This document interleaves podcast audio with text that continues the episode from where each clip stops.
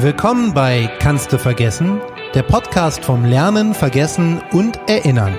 Mein Name ist Rainer Holl und ich treffe mich für euch mit schlauen und interessanten WissenschaftlerInnen aus dem Sonderforschungsbereich Extinktionslernen der Ruhr-Uni Bochum. Wenn ihr euch jetzt fragt, hä, Extinktionslernen, was soll das denn bitte sein? Dann bleibt am besten gleich dran. Wir präsentieren euch einmalige Einblicke hinter die Kulissen des wissenschaftlichen Alltags, spannende Erkenntnisse aus den Bereichen Psychologie, Biopsychologie und Neurowissenschaften und als Sahnehäubchen obendrauf gibt's von mir noch ein bisschen Slam Poetry, passend zum jeweiligen Thema. Viel Spaß!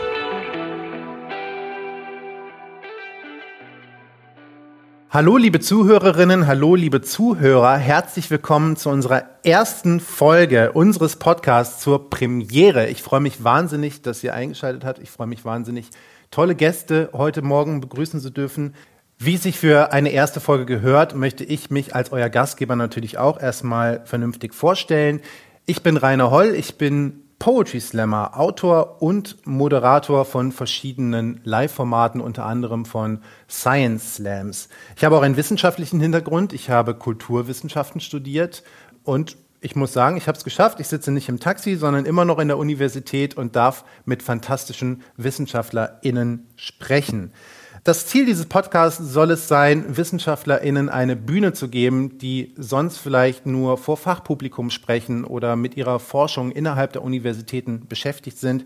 Beim Science Slam holen wir diese WissenschaftlerInnen auf die große Bühne und sie haben dort die Gelegenheit, ihre Forschung vorzustellen.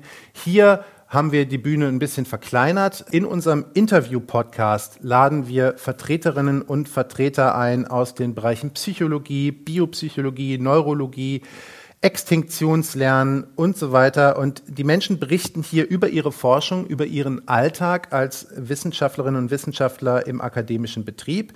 Und was wir hier machen, ich kann es jetzt schon mal vorwegnehmen, ist es nicht klausurrelevant und ihr müsst selber nicht studiert haben. Wenn ich verstehe, was hier gesagt wird als Kulturwissenschaftler, dann werdet ihr das auch verstehen. Ich werde also mit diesen Menschen über ihre Arbeit sprechen und euch einen kleinen Einblick in den akademischen Alltag und in den Stand der Forschung geben. Und das mache ich heute mit zwei ganz wunderbaren Gästen. Wir haben die besten Gäste, die man sich vorstellen kann für eine Premiere. Professor Dr. Ulrike Bingel, sie ist Leiterin der klinischen Neurowissenschaften am Universitätsklinikum Essen. Sie hat dort auch einen Sonderforschungsbereich, eine Forschungsgruppe mit, glaube ich, fast 20 Wissenschaftlerinnen und Wissenschaftlern, die mit ihr gemeinsam forschen. Äh, unter anderem an der Informationsverarbeitung des menschlichen Schmerzsystems.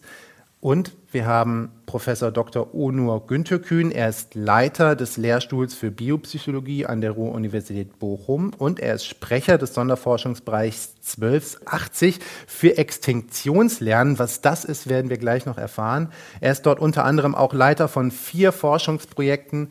Ich freue mich sehr, dass Sie beide heute Morgen Zeit gefunden haben. Schön, dass Sie da sind. Guten. Morgen. Für mich ist es der erste Podcast, äh, den ich als Moderator begleiten darf. Ähm, wie sieht das äh, bei dir aus, Ulrike? Wir haben im Vorfeld be besprochen, dass wir uns duzen. Ist es auch dein erster Podcast? Ich glaube schon. Ich habe schon einige Sachen fürs Radio gemacht. Die waren dann aber vorab aufgenommen oder live. Also ich glaube, es ist der erste richtige Podcast. Und Onur, du bist, du bist ja sehr medienerfahren. Ich könnte mir vorstellen, ja, ich glaube, ich hatte schon ein paar hinter mir. ich hoffe, ich halte euch jetzt nicht von sehr wichtigen Forschungsarbeiten ab gerade. Nein, das ist alles in Ordnung. Also ich habe hier äh, Süßigkeiten vor mir liegen, von denen hältst du mich ein bisschen ab, aber das sei dir verziehen. Okay, ja, wir können vielleicht nachher, wenn so ein paar ASMR-Fans unter euch sind, dann schmatzen wir am Ende nochmal ins Mikrofon. Jetzt erst möchte ich euch nochmal etwas äh, genauer unseren ersten Gast vorstellen, Professor Onur Güntükün. Ich bin sehr froh, dass du uns auch beherbergst. Wir sitzen nämlich gerade in deinem Büro. Du bist ja hier Leiter der äh, Biopsychologie des Fachbereichs an der Ruhr-Universität Bochum und du bist schon sehr lange hier. Soll nicht heißen, dass du alt bist, aber nur mal zum Vergleich. 1984 hast du promoviert hier an der RUB, da war ich eins. 1992 hast du habilitiert und warst 1993 einer der jüngsten äh, Professoren in Deutschland. Du hast Dutzende nationale und internationale Auszeichnungen. Du bist oft in den Medien als Sprecher für dein Thema. Man könnte sagen, du bist ein hochdekorierter Professor, wie er im Buche steht.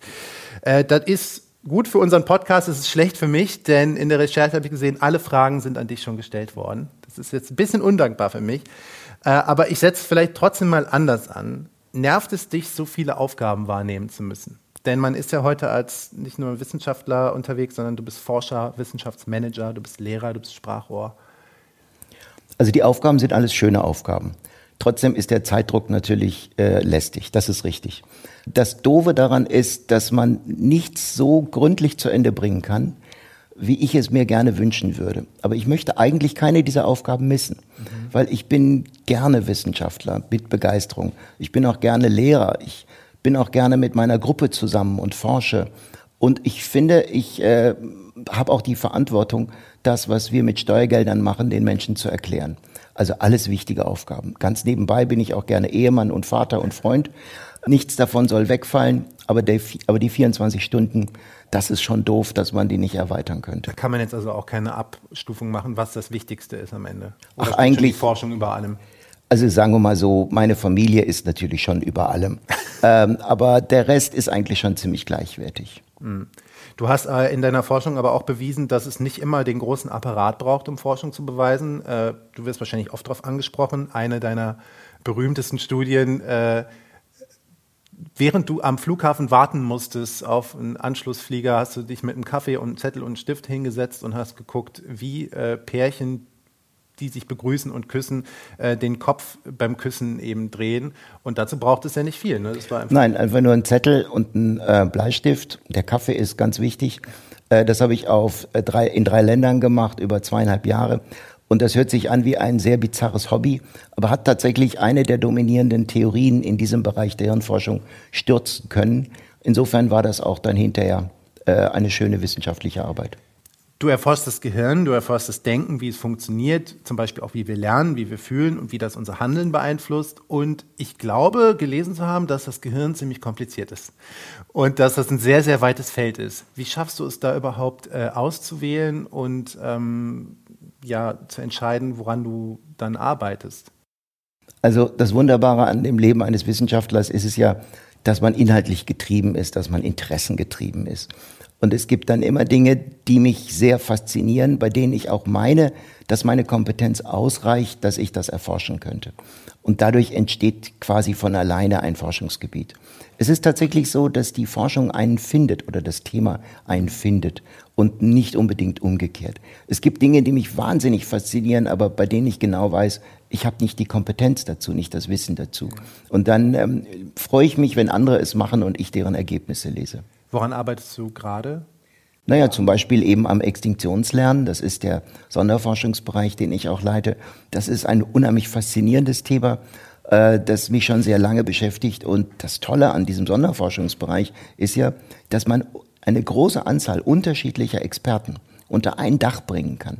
So dass ich das Thema, das ich gerade gesagt habe, es interessiert mich, aber meine Kompetenz reicht nicht aus, dadurch kompensiert wird, dass sehr viele verschiedene Kompetenzen zusammenkommen so dass man wirklich ein großes Haus bauen kann, obwohl man eigentlich nur vom Maurerhandwerk was versteht. Ja. Der Elektriker ist da, der Sanitärfachmann ist da und so weiter und so fort. Was ist denn deine Rolle dann in diesem äh, Haus, wenn man es mal überträgt? Also ich kann ja sagen, in diesem Sonderforschungsbereich, den es hier gibt, ähm, also jetzt nicht nur an der Ruhr-Uni Bochum, also die Standorte sind, glaube ich, ein bisschen verteilt, bist du der offizielle Sprecher dieses Sonderforschungsbereiches? Genau, ich das bin der offizielle. Der Fürsprecher, du machst auch, du kommunizierst jetzt auch darüber. Was ist denn dann aber dein, deine Rolle, wenn man das jetzt mal so übertragen würde? Also erst einmal bin ich ganz normaler Wissenschaftler, wie alle anderen auch. Das heißt, ich habe mein eigenes Projekt in diesem Sonderforschungsbereich und an dem arbeite ich wie alle anderen auch. Aber zusätzlich bin ich quasi die Person, die nach außen das Ganze kommuniziert und nach innen auch strukturiert und plant und äh, dann die großen Anträge zusammenfasst und ein bisschen die Richtlinien dann äh, strategisch vorgibt. Aber ich meine, man kann nicht sagen, dass ich sie wirklich vorgebe, weil um mich herum sitzen hoch etablierte und äh, hochintelligente Menschen. Man entwickelt das mit denen zusammen. Ja. Aber letztendlich ist es natürlich immer so, der Sprecher äh, muss am Ende für die Dinge gerade stehen und muss dann, wenn es darum geht, die nächste Förderperiode zu gewinnen und die Gutachter zu überzeugen, dann auch dann vorne stehen und das Ganze managen. Dann äh, kannst du ja mal für äh, äh diesen Sonderforschungsbereich sprechen, denn er trägt ja den etwas ungewöhnlichen Namen Extinktionslernen. Und ich glaube, ich spreche für den einen oder die andere, wenn ich sage, das hat man in dem Kontext eigentlich noch nicht gehört, weil gerade in den letzten Monaten oder jetzt ist es vielleicht sogar schon etwas mehr als ein Jahr, kommt dieser Begriff einem ja eher, läuft eher über den Weg im Zusammenhang mit der Extinction Rebellion oder einem Massenaussterben, was äh, gerade im Gange ist. Darum geht es aber nicht, ne? dass Gehirnzellen absterben. Erklär mal bitte, worum es sich beim Extinktionslernen handelt.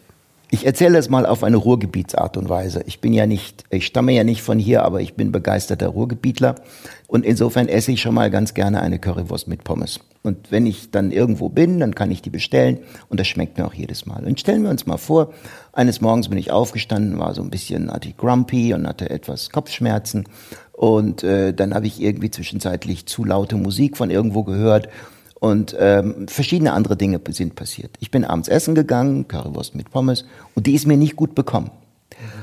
Ähm, stellen wir uns vor, das war danach vorbei und dann bin ich doch viele andere Male irgendwo hingegangen, habe das gegessen. Und eines Tages will ich wieder mal eine essen und mit einem Mal kommt mir die Erinnerung hoch, wie es mir mal richtig schlecht gegangen ist, nachdem ich einmal Currywurst mit Pommes aß. Ich vermeide von nun an das Lokal. Ich will da nicht mehr hin. Und ich frage mich, warum erinnere ich mich jetzt plötzlich dran? Wo war die Erinnerung vorher? Die war doch weg. Das Prinzip des Extinktionslernens ist nämlich folgendes. Wir bilden zwei Gedächtnisse aus. Das eine Gedächtnis ist mein übliches Currywurst mit Pommes. An 100 verschiedenen Orten. Ich kann die gar nicht aufzählen. Sie verschmelzen in ein Gedächtnis. Und dieses eine Erlebnis, in dem es mir richtig schlecht ging und bei dem dann morgens die Kopfschmerzen waren, Irgendwann zwischenzeitlich die laute Musik. Dann noch dieser Telefonanruf, der mich geärgert hat. Und dann diese schlechte Currywurst mit Pommes. Dies ist ein zweites Gedächtnis, was mein Gehirn bildet, das mit dem ersten nicht vereinbar ist. Deshalb macht das Gehirn eine zweite Kopie von Currywurst mit Pommes. Und diese zweite Kopie hat Besonderheiten, die Kopfschmerzen, laute Musik und so weiter. Jetzt ist das natürlich ein ganz alltägliches Beispiel und damit kann man sehr gut weiterleben. Jetzt stellen wir uns aber mal vor, es wäre nicht Currywurst mit Pommes, sondern es wäre eine Erkrankung, ein Angriff, etwas lebensbedrohliches. Und jetzt habe ich zwei Kopien meines Gedächtnisses. Einmal, ich bin in Sicherheit und es geht mir gut. Und einmal, ich habe Todesangst. Mhm. Und jetzt stellen wir uns vor, mein Gehirn switcht öfter in die Todesangst-Variante. Und das kontrolliert mein Leben und mein ganzes Denken. Mhm. Obwohl es nur einmal passiert ist und nie wieder. Und diese zwei Kopien, die stehen quasi wie eine Waage. Mal kippt es zur einen Seite, ja. mal kippt es zur anderen Seite. Warum kippt es zur einen? Warum kippt es zur anderen? Was ist das mit diesen zwei Gedächtniskopien? Warum verschmelzen alle Currywurst mit Pommes in ein Gedächtnis und ich kann sie nicht auseinanderhalten? Mhm. Und das zweite ist vollkommen separiert davon. Und das sind Dinge, die wir untersuchen wollen. Dafür müssen wir viel über das Gehirn verstehen. Wir müssen das Gehirn praktisch, physiologisch, anatomisch angehen. Wir müssen es theoretisch angehen mit Computermodellen. Wir müssen es in der Klinik untersuchen, weil Menschen sind davon betroffen. Mhm. Wir müssen Therapiemethoden entwickeln. Und, und, und. Das ist ein sehr breites Feld. Und erst wenn wir das in dieser Gänze erforscht haben, verstehen wir die Mechanismen und können dann auch Menschen, die eben unter fehlgeleitetem Extinktionslernen leiden, also die, die aus dieser schlechten Kopie nicht mehr rauskommen, mhm. können wir denen Hilfe anbieten. Das heißt, das Extinktionslernen kann man so ein bisschen beschreiben als äh, die Forschung nicht nur über das Lernen, sondern auch das, das Umlernen oder Umdenken und wie Dinge abgespeichert werden und wie das unser Leben beeinflusst in verschiedenen Bereichen. Genau, du hattest ja eingeführt mit Extinction Rebellion, ja. was natürlich mit dem Extinktionslernen eigentlich gar nichts zu tun hat. Ja. Aber an einer Stelle schon, weil die Idee früher war, dass wenn ich die Episode mit dem, mit der Currywurst und Pommes, bei der es mir nicht gut ging, scheinbar vergessen habe, sie scheinbar extinkt geworden sind, ausgelöscht worden sind, dass sie aber nie ausgelöscht waren, mhm. sondern dass sie in mir weiterleben. Das ist so wie das Säugetier, das man in Vietnam seit 30 Jahren als extinkt annahm, das aber munter wieder im Urwald gefunden wurde. Mhm. Und so ist das auch mit diesem, mit der zweiten Kopie des Gedächtnisses. Es ist nicht gelöscht, es ist schlummert in mir und es braucht nur wenige Dinge, damit es wieder zum Leben erweckt wird und ich merke, Ich erinnere mich an etwas, an das ich mich gar nicht erinnern will, eventuell. Musst du als Sprecher dieses Sonderforschungsbereichs alles, also du hast ja eben schon gesagt, du musst nicht alles wissen, aber man muss ungefähr alles wissen. Ne? Also wer an was arbeitet und äh, was die einzelnen Bereiche sind. Kannst du ein paar aufzählen vielleicht? Ja, natürlich. Also zum Beispiel ein Kollege, der arbeitet mit Computermodellen und Robotersystemen daran. Ich kann das nicht programmieren, aber ich muss die Prinzipien verstehen mhm. und ich muss die Implikationen verstehen. Uli versteht tausendmal mehr von Schmerzforschung als ich wenn sie loslegt mit Schmerzprozessen, dann komme ich nicht mehr mit, aber ich muss schon verstehen, welche prinzipiellen Experimente sie macht, was sie plant und was sie ähm, bedeuten sollten und ob sie für den Sonderforschungsbereich genau die sind, die wir brauchen. Das muss ich schon verstehen können. Ähm, dann gehe ich direkt mal zu dir, Ulrike. Mit Uli meinst du Ulrike äh, Bingel. Du äh, bist Teil auch dieses Sonderforschungsbereich 1280, also euer Team äh, ist quasi mit angeschlossen an diesen großen ForscherInnen-Zusammenschluss. Du hast aber selber auch äh, ein, ein kleines Forscherteam. Ich sage jetzt nicht unter dir, weil ihr arbeitet ja alle miteinander. Genau. Und ähm, Ono hat schon gesagt, ihr beschäftigt euch oder du dich in deiner Forschung viel mit Schmerz. Das klingt jetzt ein bisschen tragisch, aber das ist ja ein Thema, was wirklich sehr viele betrifft und ein Thema, unter dem sehr viele Menschen leiden. Du bist Leiterin der klinischen Neurowissenschaften ähm, am Universitätsklinikum Essen und ihr beschäftigt euch dann zum Beispiel mit der Informationsverarbeitung vom Schmerz im menschlichen Gehirn, Schmerzkontrolle, Schmerzlernen, Schmerzinteraktion, wo ich jetzt gar nicht genau wüsste, was das eigentlich sein soll. Woran arbeitest du gerade? Du hast ja auch sehr viele Rollen, die du vereinen musst. Das ist eigentlich ein gutes Beispiel, dass der UNO gesagt hat, manchmal finden Themen ein und nicht man mhm. selber das Thema. Ich beschäftige mich schon seit vielen Jahren damit, wie Schmerz im Gehirn verarbeitet wird, wie wir Schmerzen empfinden und vor allem, wie Schmerzen moduliert werden können durch kognitive und emotionale Prozesse oder anders ausgedrückt, wie unser Denken, Fühlen und Handeln das Erleben von Schmerzen beeinflusst. Und diese Wechselwirkung zwischen diesen kognitiven Faktoren und dem Schmerz. Das ist sozusagen das, was uns sehr fasziniert. Und Lernen und Vergessen ist ein ganz relevanter kognitiver Prozess, der nicht nur experimentell spannend zu untersuchen ist, sondern der eine enorme klinische Relevanz hat. Du hast es gerade schon gesagt, wahrscheinlich leiden ungefähr 10 Millionen Deutsche unter chronischen Schmerzen, also Schmerzen, die nach drei Monaten sich verselbstständigen und nicht mehr von alleine verschwinden. Und es gibt viele Hinweise darauf, dass Lernen oder veränderte Lernprozesse und veränderte Umlern- und Vergessensprozesse bei der Entstehung und Aufrechterhaltung gerade von chronischen Schmerzen eine enorme Rolle spielen. Denn Ono hat es gesagt, Currywurst ist ein schönes Bild, um das zu zeigen, aber es gibt natürlich noch unangenehmere ähm, und, und klinisch relevantere Empfindungen als Übelkeit nach Currywurst.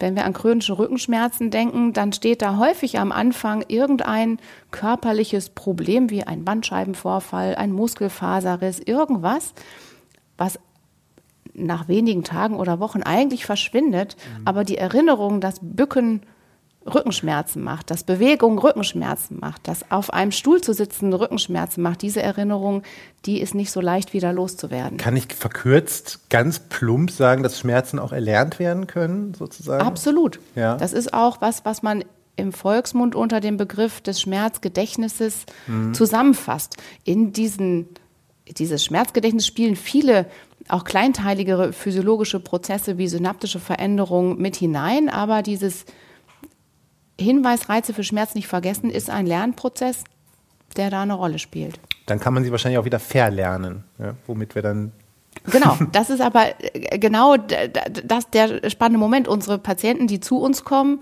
und so eine mehrwöchige multimodale Schmerztherapie machen, die suchen auch immer nach dem Medikament oder der Strategie, wie wir dieses Schmerzgedächtnis am besten einfach auslöschen. Das kann ich auch absolut nachvollziehen. Mhm. Wenn ich selber Schmerzen habe, dann hätte ich auch gerne, dass das jemand auslöscht.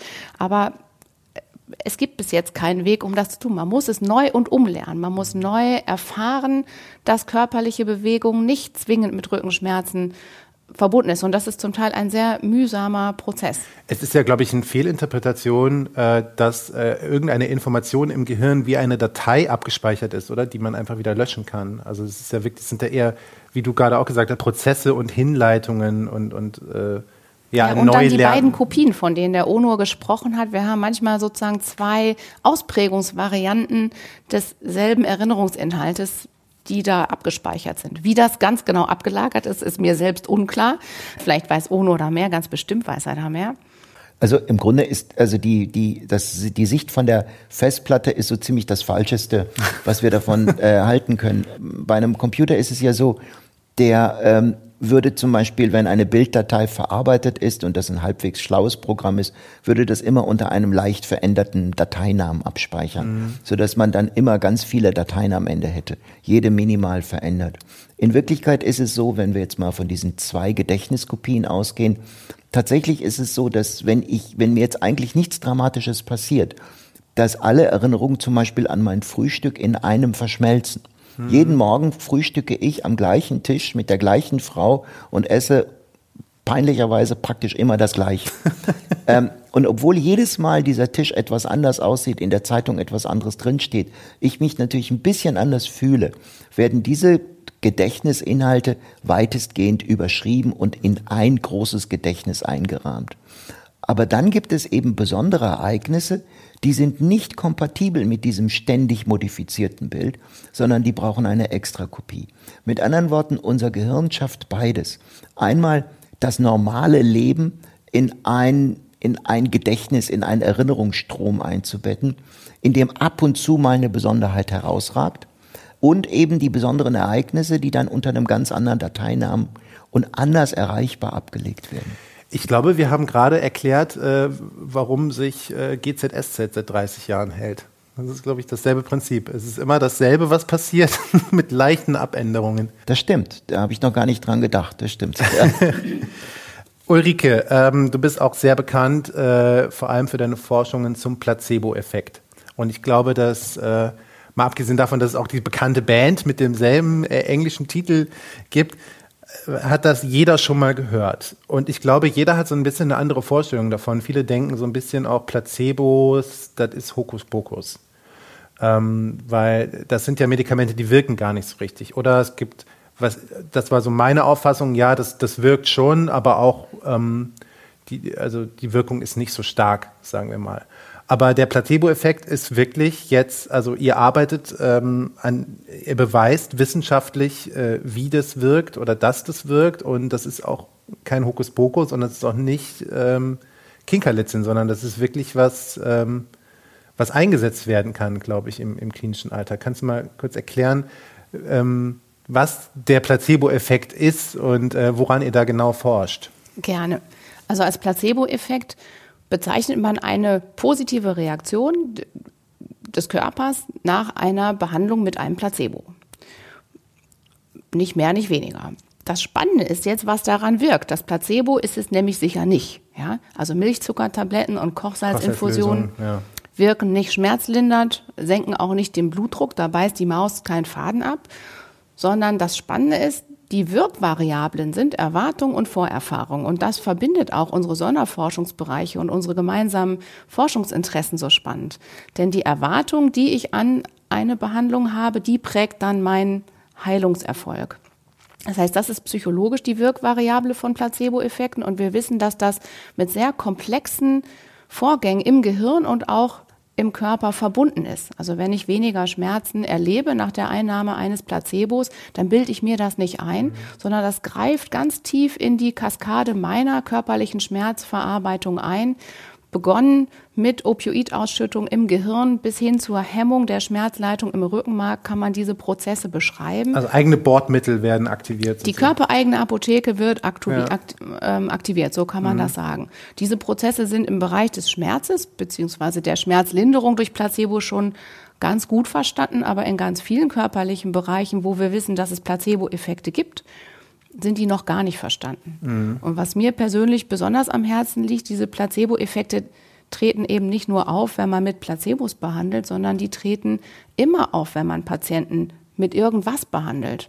Also unsere Vorerfahrung mit Behandlung mhm. Beeinflussen zukünftige Behandlungen, genauso wie meine Vorerfahrung mit Currywurst mein mögliches nächstes Abendessen beeinflussen.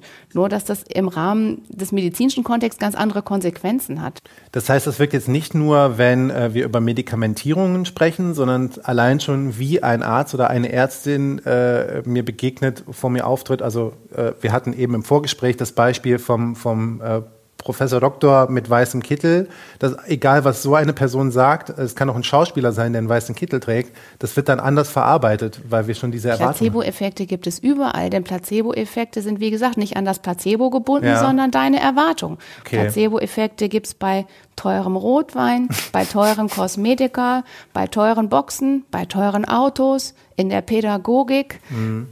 Die gibt es überall mich persönlich interessieren eben ganz besonders diese Effekte in klinischen Kontexten. Also wie beeinflussen meine möglicherweise unangenehmen Vorerfahrungen mit Medikamenten, wie ich auf das nächste Medikament anspreche? Wie beeinflussen meine Erwartungen, die vielleicht geprägt werden durch meinen Nachbar im Wartezimmer, durch Tante Erna oder ein Fernsehprogramm, wie ich auf ein Medikament, was mir mein Arzt verschreibt, anspreche? Das finde ich ganz spannend. Da ist er dann letztlich jetzt auch wirklich, ich versuche wieder so ein bisschen sloganhaft das zu formulieren, mhm. so die Macht der Gedanken äh, das Entscheidende. Also dass man auch wirklich versteht, wie diese Gedanken quasi diese Prozesse im Körper auslösen. Genau, also das ist das, was wir untersuchen. Wie übersetzt sich der Gedanke in den körperlichen Prozess und wie wechselwirkt der mit der pharmakologischen Wirkung?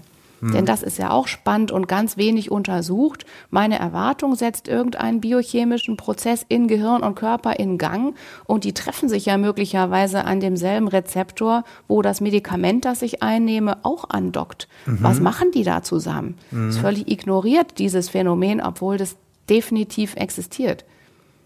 Das heißt, einerseits muss man ja diese Prozesse jetzt im Gehirn verstehen ähm, und also quasi diese neurologische Dimension, aber ähm, wenn ich jetzt mal so weiterdenke an diese 10 Millionen Menschen, die du, die du da eben erwähnt hast, dann ähm, ist man doch eigentlich auch auf der Suche nach so einer etwas ganzheitlicheren Behandlung. Also ich weiß, dieser Begriff ist ein bisschen äh, schräg vorbesetzt, wenn man jetzt ganzheitliche Medizin äh, ähm, so als, also da, da, poppen dann auch so ähm, nicht mehr wissenschaftlich nachweisbare ähm, Phänomene auf. Aber arbeitet ihr dann daran, quasi PatientInnen ganz anders und ganz neu und auf verschiedenen Wegen zu behandeln, weil Hoffnung ja auch heilend wirken kann? In der Therapie chronischer Schmerzen ist das sogenannte biopsychosoziale Modell schon recht lange etabliert. Also chronische Schmerzen behandelt man nicht schnips mit einem Medikament oder mit einem Psychotherapeuten oder mit einem Physiotherapeuten, sondern die müssen im Team aneinander arbeiten. Mhm. Man muss also alle Facetten des Denken, Fühlens und Handelns beeinflussen um einzuwirken auf den Schmerz und zu verhindern, dass sich der Schmerz nicht so negativ auf das eigene Denken, Fühlen und Handeln auswirken kann. Also es braucht sowieso, man kann das so ausdrücken, ganzheitlichen Ansatz, einen Ansatz, der wirklich Verhalten, Denken und Fühlen mit einbezieht. Mhm. Und eine Spezialität sicherlich getrieben durch mein eigenes Interesse ist, wie kann man jetzt die individuellen Erwartungen und Vorerfahrungen von Patienten damit einbeziehen.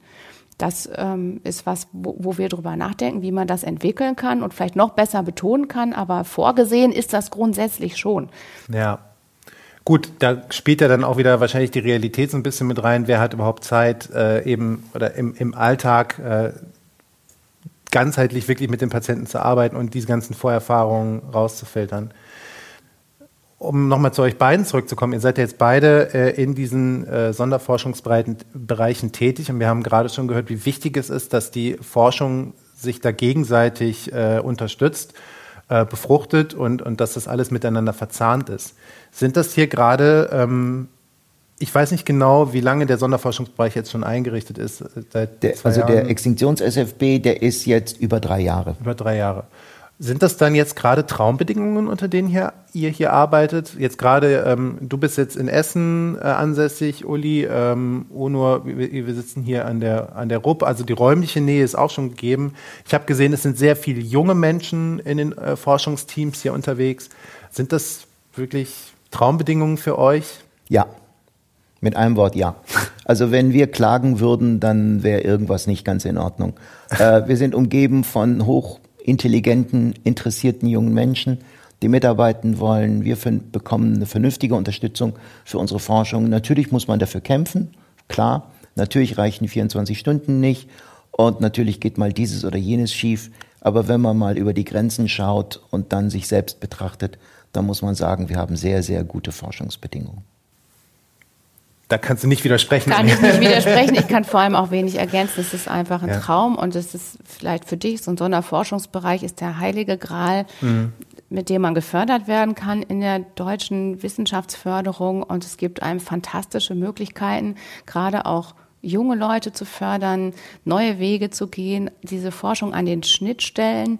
Wir arbeiten ja ganz eng zwischen der Medizin, den Neurowissenschaften, mhm. den Grundlagenwissenschaftlern. Das ist einfach ein fantastisches Umfeld und die Universitäten Essen und Bochum ergänzen sich da eben auch auf ganz großartige Weise. Wir, würde ich sagen, haben ein bisschen mehr einen translationalen klinischen Schwerpunkt und die Ruhr-Universität in Bochum hat diesen ganz starken grundlagenwissenschaftlichen kognitiven Schwerpunkt auch mit Einflüssen aus der Philosophie beispielsweise das kann besser gar nicht sein. Wir sind ja fast wie zwei Stadtteile. Also es gibt in München und in Berlin Stadtteile, die sind weiter voneinander entfernt als wir jetzt ja, hier zwischen ja. Essen und Bochum. Und das ist eigentlich auch unsere Vision, dass diese Universitäten auf diesen verschiedenen Ebenen noch, noch mehr verschmelzen und äh, zusammenarbeiten. Das ist schon sehr toll. Und weil das so toll ist, gibt es ja jetzt unter anderem eben auch diesen Podcast, weil die Menschen, mit denen ihr ja zusammenarbeitet, äh, die laden wir jetzt ja äh, Folge für Folge zu uns ein, um eben äh, ja nicht aus dem Nähkästchen zu plaudern, äh, doch auch aus dem Nähkästchen zu plaudern, aber eben auch, um wirklich die, die neuesten, noch ofenwarmen Forschungsergebnisse uns hier zu präsentieren. Ich danke euch schon mal, dass ihr heute äh, versucht habt, nee, versucht, das klingt so, als wäre es gescheitert, dass ihr es uns ermöglicht habt, so einen, einen, generellen Überblick erstmal über die Themen zu geben, was Extinktionslernen überhaupt ist und äh, womit wir es hier äh, zu tun haben und auch nochmal herausgestellt haben, dass es sowas Besonderes, eine besondere Situation, in der wir gerade sind. Obwohl das sehr toll ist, habt ihr vielleicht trotzdem Hoffnungen und Ziele oder vielleicht auch Wünsche, die man jetzt mit dieser ähm, hervorragenden Ausgangssituation verknüpft? Ono, was wünschst du dir denn jetzt? Äh, wir sind jetzt drei Jahre drin im, im SFB. Naja, was ich, mir, was ich mir wünsche, ist ziemlich offensichtlich. Ich stehe kurz davor, den Antrag für den SFB für die nächste Förderperiode ja. zu schreiben, also zusammen mit allen Kolleginnen und Kollegen. Ähm, und ich wünsche mir, dass das gefördert wird. Also das ist das, wovon ich nachts dann immer ins Bett gehe und denke, hoffentlich klappt das, damit es so schön weitergeht. Ich hoffe das auch, weil wir ja auch gesehen haben, dass äh, jetzt äh, wenn wir über dein Thema reden, Uli, äh, Schmerz, dass diese Dinge ja tatsächlich auch einen großen Einfluss auf das Leben aller Menschen haben und dass es eine sehr wichtige äh, Forschung ist. Wünschst, was wünschst du dir, Uli? Eine schmerzfreie Welt oder? Die wird es nicht geben. Dafür ist Schmerz eine zu sinnvolle Sinneserfahrung. Mhm. Ähm, ich packe eher kleine Brötchen. Wir haben eine ganz große Forschungsagenda vor uns noch. Wir sind gerade erst dabei, anzufangen, viele Dinge zu verstehen. Und ich freue mich einfach über hoffentlich viele Jahre, die wir das erstmal weitermachen dürfen. Ja. Ist es gerade so ein bisschen auch Aufbruchstimmung, ähm, so ein bisschen, also weil du auch gesagt hast, hier wird sehr viel Grundlagenforschung gemacht, äh, so ein bisschen so, jetzt geht's los. Also da, ich bin ja 93 aus Konstanz nach Bochum gekommen und damals herrschte das Bild, das ist alles ziemlich grau und trist, aber so schlecht sind wir nicht. Mhm. Und äh, jetzt ist die Situation eine ganz andere. Jetzt sagen wir, wir sind eine super Universität, wir sind eine tolle Region, wir sind umgeben von Spitzennachbarn, mit denen wir eng zusammenarbeiten. Wir sind eine Wissenschaftslandschaft, die in der Welt sich sehen lassen kann und die dann auch mit den Besten zusammen konkurrieren kann. Das ist eine vollkommen andere Situation, als wir sie damals hatten. Mhm. Und so soll es weitergehen. Das ist sehr schön. Das freut mich. Das war ein schönes Schlusswort. Ich bin sehr froh, dass ihr die Zeit gefunden habt, am heutigen Morgen hier mit mir dieses Gespräch zu führen. Ich hoffe, wir konnten euch, liebe Zuhörerinnen und Zuhörer, Lust machen äh, auf mehr von unserem Podcast. Ähm, für euch haben wir aber natürlich auch noch ein besonderes Schmankerl. Das wird es ab sofort auch in jeder Folge geben. Äh, ich bin ja in meiner Funktion hier als Poetry Slammer nicht nur Moderator, sondern ich werde diesen Podcast auch lyrisch äh, bzw. literarisch bereichern. Und so gut es mir äh, möglich ist, habe ich äh, versucht, auch die Themen dieser Sendung in einem in einer kleinen äh, kleinen ähm, lyrischen Miniatur zusammenzufassen. Und zum Abschluss unserer Premiere äh, freue ich mich, euch das jetzt am Ende noch präsentieren zu dürfen. Vielen Dank, dass ihr eingeschaltet habt. Wir hören uns nächsten Monat wieder. Vielen Dank, Ulrike, und ohne dass ihr da wart, viel Erfolg weiterhin bei eurer Arbeit. Danke. Danke. Das Gehirn. Unendliche Weiten. Wir werden wohl niemals so wirklich begreifen, wie diese komplexeste aller Strukturen, in der wir nach Fragen und Antworten suchen, wirklich funktioniert. Also so richtig, so, so in echt. Aber das ist auch nicht schlimm. Wir sind ja nur Menschen. Und eben darum gehen wir trotzdem los auf Spurensuche. Wir wollen alle relevanten Komponenten untersuchen. Wir wollen nicht direkt alles wissen, aber schon besser verstehen. Zum Beispiel, wohin man beim Küssen instinktiv den Kopf hindreht. Für gute Forschung braucht man auch nicht immer riesiges Budget. Es reicht auch manchmal Stift und Zettel sowie ausreichend Kaffee. Und wenn es dann wirklich mal drauf ankommt, dass man in einem Feld vorankommt, wenn es Zeit wird für ein neues Level der Zusammenarbeit, ja, da bewirbt man sich am besten für einen Sonderforschungsbereich. Hier vereinen sich die besten Köpfe einer Disziplin und ein bestimmtes Forschungsfeld in seiner Tiefe zu verankern. Hier wird sich ganz bewusst nur einem großen Sachverhalt verschrieben, den kann man dann aber auch so richtig doll beackern. Im SFB 1280 dreht sich alles ums Gehirn, um das Lernen und Vergessen und welche Prozesse dabei wirken, warum können wir uns erinnern und warum an manches nicht, Gibt's nur ein großes Gedächtnis oder noch eine andere Schicht? Kann man durch Gedanken erkranken und kann Hoffnung heilen? Sind Schmerzen erlernbar und wie kann man das vermeiden? Warum wirken Placebos, spenden schmerzfreie Ruhe? Was haben Erwartungen mit alledem zu tun? Das sind so Fragen in unserem Fokus. An so etwas forschen wir an der RUB hier in Bochum. Wir beschäftigen uns hier nicht nur mit dem Vergessen, sondern auch mit dem Beschreiben neuer Lernprozesse. Extinktionslernen, so lautet das Fachwort dafür, und die interessantesten Facts dazu, die erfahrt ihr hier. Ab jetzt, jeden Monat in unserem Podcast, kannst du vergessen. Wir freuen uns, wenn du reinhörst.